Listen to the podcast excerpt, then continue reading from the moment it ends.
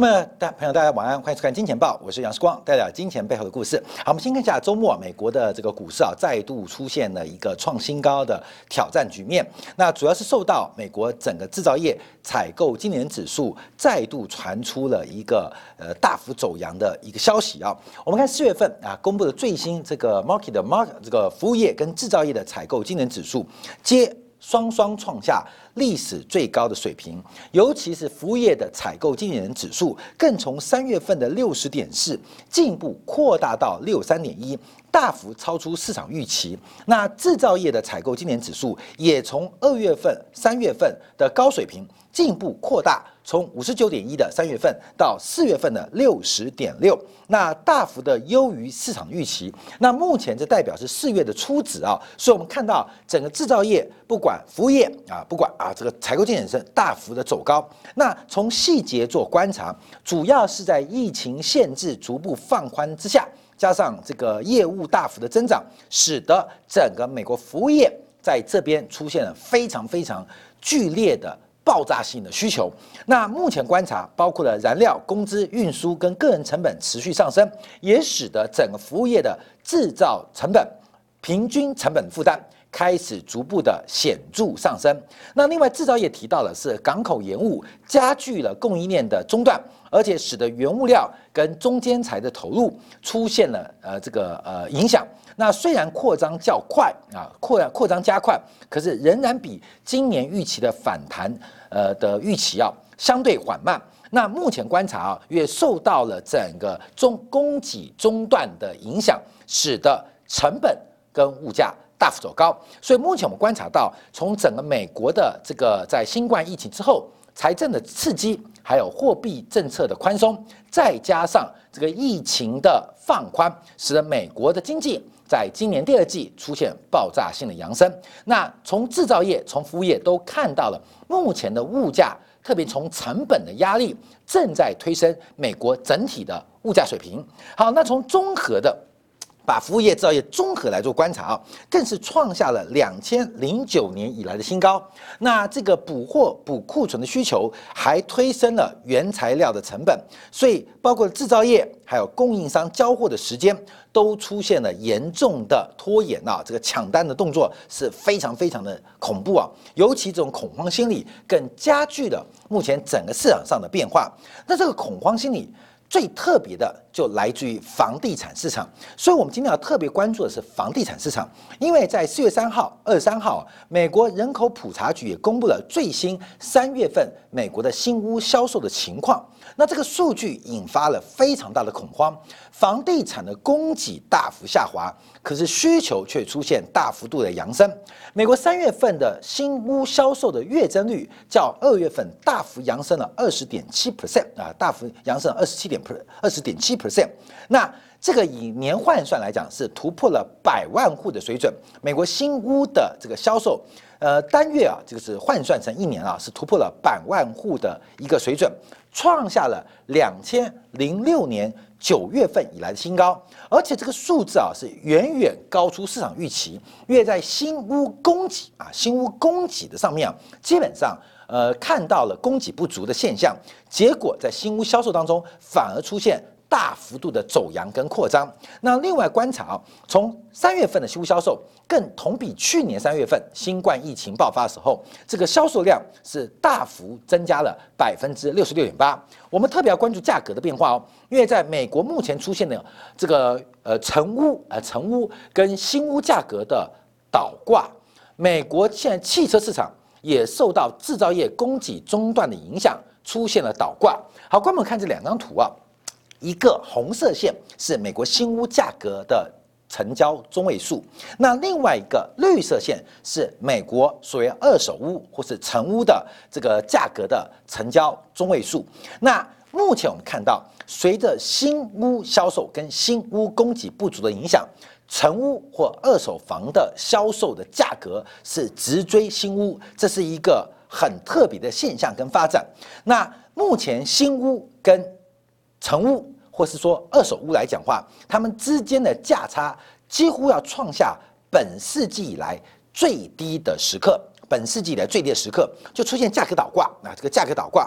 同样的，我们看价格倒挂还出现在汽车市场，美国二手车的价格到四月份为止，更进一步的出现狂飙的发展。那目前四月份的二手车车价叫三月份。月增率是高达百分之六点一，而且从二手车的价值指数观察，是创下历史新高，并不是二手车的价格从一百二十涨到一百九十一，而是换算之后，二手车的价值是创下了历史最高，也就是在汽车的折号或是折旧或摊提的前提之下，二手车的价值。反映从价格反映到价值，创下了历史新高。而二手车的价值，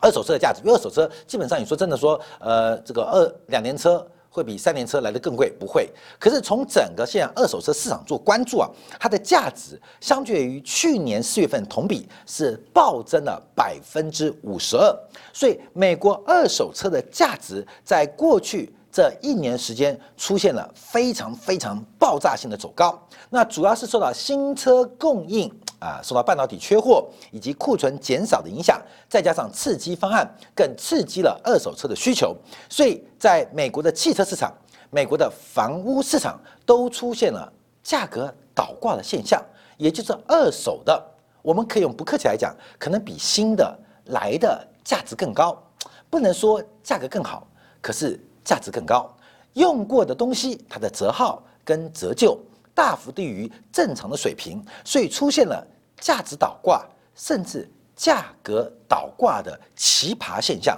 这是一个非常非常难得见到的精进的一个现况。那这个现况，你说是繁荣吗？可是从这个价值来做观察，似乎更显得出美国的市场在供给跟需求方面。出现了很特别的发展。好，我们进一步来观察，讲到美国房地产的市场，从美国房地产中位数的价格，这个年增率啊，已经几乎来到了百分之十九啊。从美国新屋的价格做观察，我这边查了资料，从两千年以来，从两千年以来，美国前二十大城市，从呃两千年为基础的话，总共涨了。百分之一百四十五，也就是以复合年成长率做观察，因为你说百分之一百四十五，你除二十一，就一年涨百分之七啊。但因为它是个复合成长啊，不能直接这样算。复合成长率大概每年是百分之五点五。美国房地产的价格复合成长率是年增率来到了百分之五点五，而且目前这个百分之五点五的主要贡献中间还含到二零零八、零九。一零年美国次贷海啸的干扰，也就是两千年到两千零六年是美国房地产一个多头的循环，大概是两千零三年起涨，一路两千零二年起涨，一路涨到两千零七年，大概进行了将近六年的多头。那这一次美国房地产的多头，大概是从二零一二年开始爆发，那一路涨到现在。所以，我们从这个年增率做观察，美国的房价。特别是在过去一年的时间，全美的房价涨幅就超过了百分之十以上。那到底是为什么会出现房价大幅走高？我们要从美国的千禧年、千禧世代啊，这个千禧世代前后的这个出生潮跟这一群人的消费力来做一个观察。所以，我们先看到美国房价，美国房价中位数啊是大幅走高，包括二零一九、二零一八做对比，我们看到。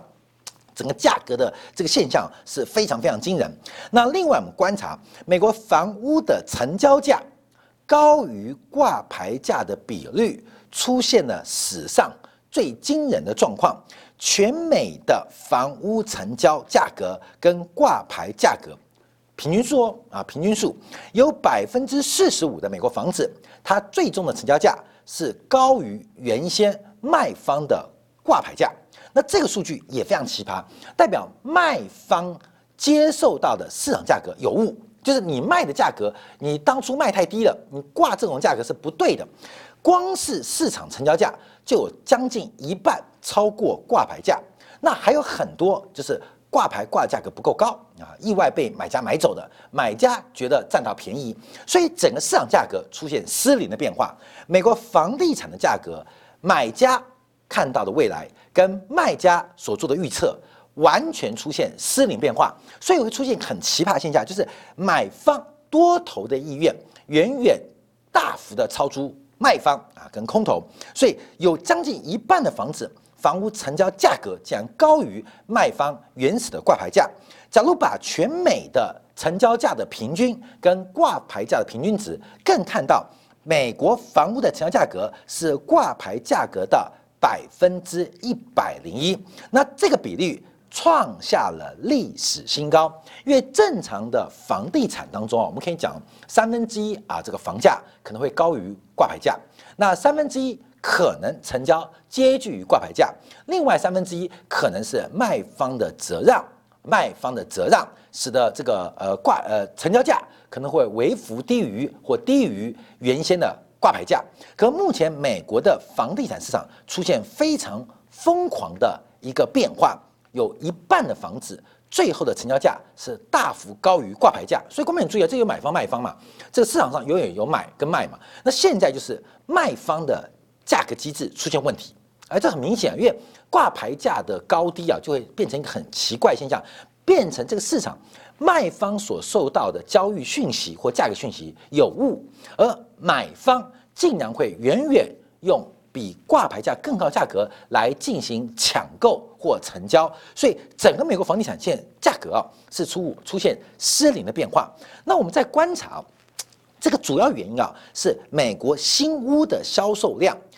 假如不要管去年话，跟二零一九年相比，美国新屋销售啊供给量是大幅度的减少，大幅度减少。从各种指标，包括目前美国中古屋的房源，大概都下滑了有百分之四十啊，百分之四十，甚至从这张报表可以看到，下滑了将近一半。供给大幅的减少，加上财政的刺激跟货币的宽松，使得整个市场上变成了。有行无市啊，这个价格不断的攀升，出现大幅度的攀高。那另外看到交易的时间跟周转率的指标，目前美国房地产有百分之五十八的房子可以在半个月之内就签订了销售合同，甚至有将近一半百分之四十六的房子可以在一周之内签订交易合同。所以目前整个市场。我们还特别讲到，美国的市场在房地产市场，甚至其他大类资产上，都出现了价格失灵的变化啊。价格失灵可能包括了这个呃卖方对于买方的资讯不掌握。那目前美国从房地产到其他大类资产，就出现另外一种反向的关系，包括了二手车市场、汽车市场。包括了美国房地产市场都出现了非常非常严重的这个市场失灵，并不能单单用资讯不对称来形容，因为过去资讯不对称呢，应该是针对买家而言，因为卖方知道房屋的品质，卖方知道过去历史的记录，卖方知道这个他即将销售商品它真正的价值。可是市场价格由边际的卖家跟边际的买家做决定。那边际的买家目前找到，基本上，呃，这个美国国内啊，我今天看了很多美国的这个所谓的房地产的讨论区啊，主要来自于整个加州的买气开始不断的在全美各地来进行扩散，受到新冠疫情影响。所以使得居家上班成为一个可行的可能，而这个动作，我们看到旧金山的这个高科技新贵在旧金山买不起，就开始往外移动。那第一圈影响到了加州房价，所以旧金山的嗯上班的人离开旧金山，觉得房价好便宜。那整个加州的居民离开加州之后，发现房地产价格好便宜，就出现不断不断的往外扩散。那这扩散很特别啊，这跟最近啊，我们看到包括大陆跟台北都有这个现象啊，就是核心区的房价不仅没有涨，反而跌。旧金山的房价最近的涨势完全跟不上全球的呃全美的这个房地产的涨势，完全跟不上，这边核心区的价格逐步的啊下滑，或是涨不动，甚至有崩塌的风险，而不断不断的往外扩散。往外扩散，这是美国目前房市啊一个很奇葩的现象。好，那我们就要讲到，那房价大涨后面会有什么样的影响跟观察啊？我前几天啊还跟这个台湾著名的炒房天王啊来进行这个沟通啊啊，跟他沟通啊就很特别。他说：“世光，我说买房现在是买到台台北周遭嘛，这个可能叫三线以外啊，什么林口啊、桃园的新市镇啊、土城啊、三峡啊、板桥的新特区啊，一大堆。可是大家并不知道，台北核心区什么仁爱路、忠孝东路的房价其实并不贵，就出现了一个非常奇葩现象：所有现在想买房的人都往郊区移动。往郊区移动最大的原因是因为价格便宜，可事实上，台北市的核心区的价格反而并没有太大的上涨，蛋黄崩塌，它蛋白喷出，从台北，从美国，我们看到都有这个现象来发生，所以这边就有人解读啊。这个房价大涨会发生什么事情？我们看到中国的政策最近啊，对于房地产不断的啊，不管对房地产的三条红线，对于银行对于房地产的总额的贷款限制，还是对于个人申贷房地产的一个条件，从三管齐下。来压抑房地产的价格，房价跟人口的成长速度，大家都知道，只要是个年轻人都知道，那房价走高是所有年轻人最大的痛，所以就有布洛格把研究出来啊，到底美国的人口会不会出现一个人口崩塌的可能？根据美国人口统计的普查数据，从两千零九年以来。美国的出生人口应该是持续上升的。截至美国这个人口普查的结果，二零二零年美国的出生人口应该会有四百六十万个新生儿啊，四百六十万个新生儿。可事实上，去年美国出生人口新生儿只有三百五十万，预估到今年年底。美国的实质出人口大概只有三百一十万。好，后面这边有两个图啊，一个是蓝色的柱状，这是按照美国人口普查数据所做出的长期预估，是蓝色这条线啊，预估美国人口会不断不断的出生数会缓慢的扩张。可是另外一条是蓝色一个虚线，蓝色这条虚线是实质上。美国出生人口，目前美国出生人口跟美国的人口政策的底层数据出现了将近百万的差距，就是大不如预期。哎，跟台湾呃，跟大陆一样啊，这个放开这个二胎，甚至要全面放开啊，这个生育限制数量的限制啊，有关啊，一样，就是人口崩塌的速度速度远远超出预期。假如再按照美国吸引或依赖。移民数做观察，那受到新冠疫情的影响，跟美国跟全球各地出现了贸易壁垒，或是这个呃这个相关的一些新冷战，好了，使得美国人口的美国人口的移入数也不如往年，这使得美国人口结构出现一个很大的一个风险。好，我们这边就要观察啊，那为什么美国人口会出现那么大风险？就有人开始研究，发现啊，美国的人口。跟美国的利率是出现有点负相关的关系。我们在四月啊上礼拜上礼拜，我们曾经做过中国的这个利率跟人口数的变化，人口的出生率跟长期的潜在增长率跟利率是高度相关，劳动力。人口数是所有经济发展的基础，因为任何的供给都要用人来操作，任何的消费都要用人来消费，所以出生率、出生的人口数，除了在未来会产生生产力之外，当下的出生数就会直接刺激当下的消费啊，包括了这个父母亲为了养育子女所做的花费，所以在美国以外，包括以新兴国家都会看到出生人口跟物价。跟潜在增长率，甚至跟官方利率是高度正相关。可是美国的数据就出现了一些变化，跟相反啊。我们这边有几个图让大家了解。第一个黑色线是美国的官方利率，红色红色柱状是美国适合生育的女性人口的年增率的表现，这是红色柱状。那另外蓝色的虚线是美国真实的。出生人数，美国出生人数，我们第一个来观察啊，这三个变数来做掌握，到底高房价甚至市场的利率对于人口结构至于美国的影响。美国的这个出生率啊，美国人口的出生率、出生人数跟美国女性的年增率出现了脱钩，甚至我们看到很奇葩现象哦，美国二十到三十五岁女性人口的年增率竟然是落后美国出生的人口数，所以就是这个数据啊，百分之二十到三十五的可呃育龄或适合育龄的女性决定美国出生人口数。应该是这个关系啊，因是可生育的女性，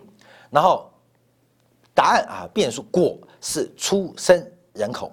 可是美国的数据很特别，它反过来了，是出生的人口数会决定未来二十到三十五岁女性的人口增长率。其实这个逻辑也对了，因为你现在生了，过二十年它就变可。有生育能力啊，可是发现这个因果出现了反向关系，是由出生人口数来决定未来的可生育的女性人口结构，而不是由可生育的或适合适龄生育的女性结构来决定出生的人口数。这在人口的一个科学论断当中出现了一个非常诡异的变化，而这个变化。可能会产生更大人口结构的改变。好，所以第一个我们这个观察，第二我们观察美国的基础利率，美国的基准利率更为滞后于出生人口数，滞后于美国适合运营的人数。那本身利率是滞后人口的变化，那为什么？因为利率反映的是市场的滞后指标、落后指标，就只有等到经济变好的时候才会开始印钞嘛。等到紧急变化的时候才会开始降息嘛，不是这样吗？所以这边就观察，那什么东西可以反推过来？就有人关注美国的房地产价格，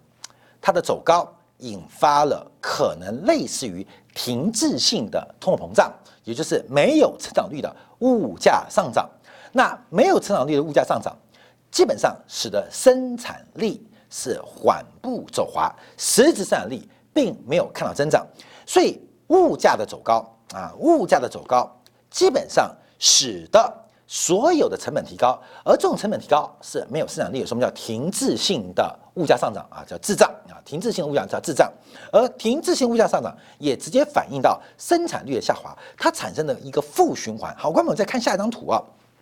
所以从美国的生育率做关注啊，这个美国生育率到底发生什么事情？从战后婴儿潮到七年代到八年代。婴儿潮后面的婴儿潮啊，因为战后婴儿潮长大了嘛，到了二十岁、二十多岁、三十岁出头开始这个出生，所以这是另外一段婴儿潮。根本就这段婴儿潮，就这段视光就是这段婴儿，就婴儿潮的婴儿潮啊，婴儿潮就这一段。前面是在五零年代初期啊，出现了一个婴儿潮，全球都出现婴儿潮。那这群婴儿潮隔了二十年之后，就产生另外婴儿潮。那现在比较特别是这一群战后婴儿潮的下一代，理论上。会出现非常明显的增长，非常明显的增长，可是并没有发生。我们来观察，黑色线指的是美国官方利率，那蓝色线指的是生育率。所以，我们看到在战后婴儿潮的下一代，它的成长率就受到了美国官方利率影响，并没有出现非常明显的反弹跟走高，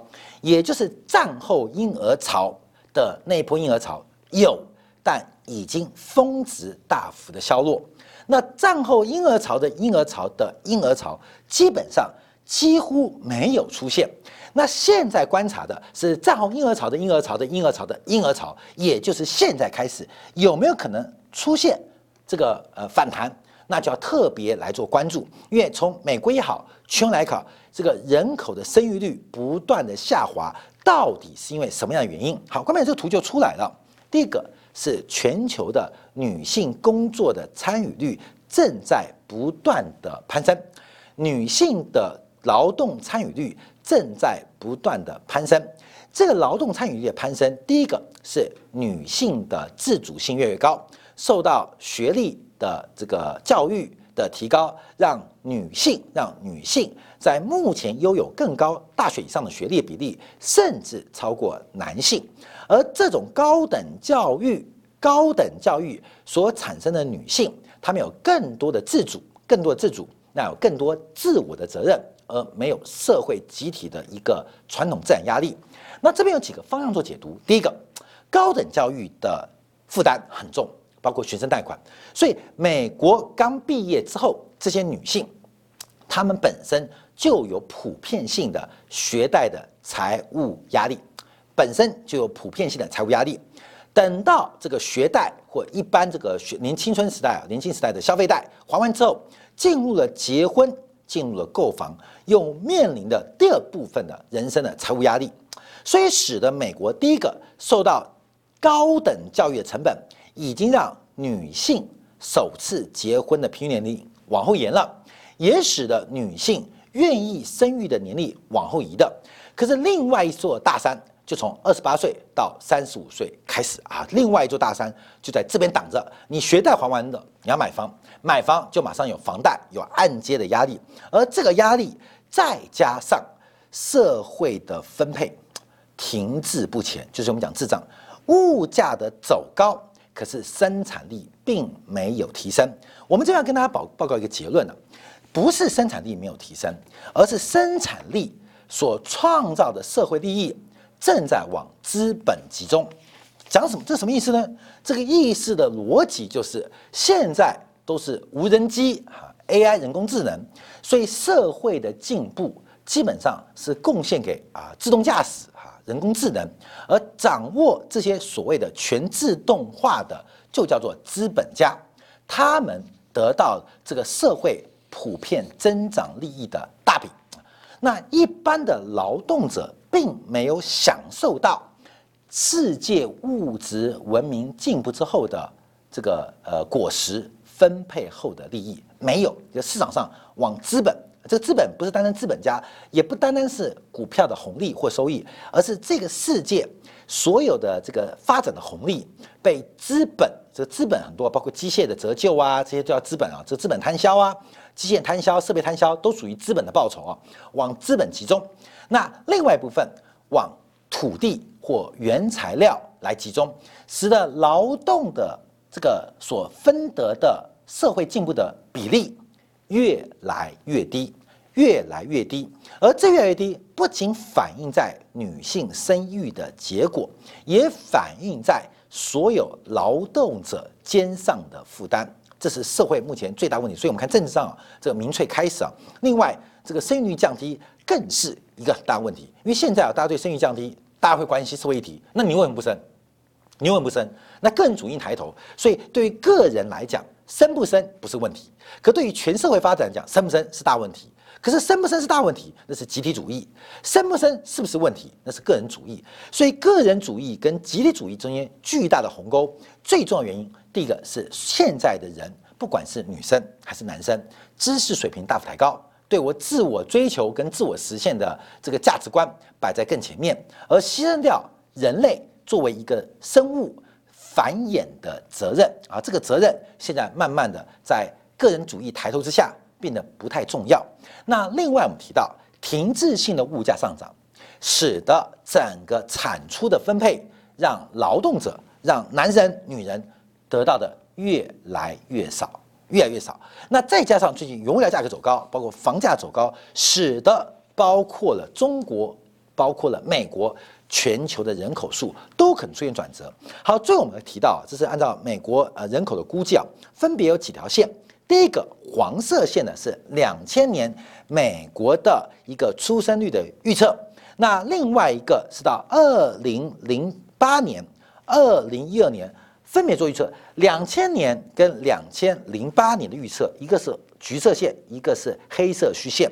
到了二零一二年开始下修，美国的出生人口数正在开始减少。那另外一次下收是来到二零一四到二零一七，再度下修美国人口的增速。那最新真实出生人数的发展，我们看到美国的人口红利也即将。用尽，那能不能依靠大量的移民来替代这个美国人口结构？那会是一个另外一个巨大的问题。美国的传统白人越来越少，美国的传统黑人生育率也在降低，而美国的亚裔跟拉丁裔的生育率却越来越高。美国会变成什么样的美国？这是一个问题。假如有移民，假如没有移民，那美国的人口红利的转折又会变成什么样的面貌跟景象？从原物料价格。从物价大幅走高，而创造出来的物质收益却被资本家所垄断，甚至被土地垄断。作为一个人，作为一个真真实实存在的人，面临的生活压力跟社会的停滞性发展，其实正在席卷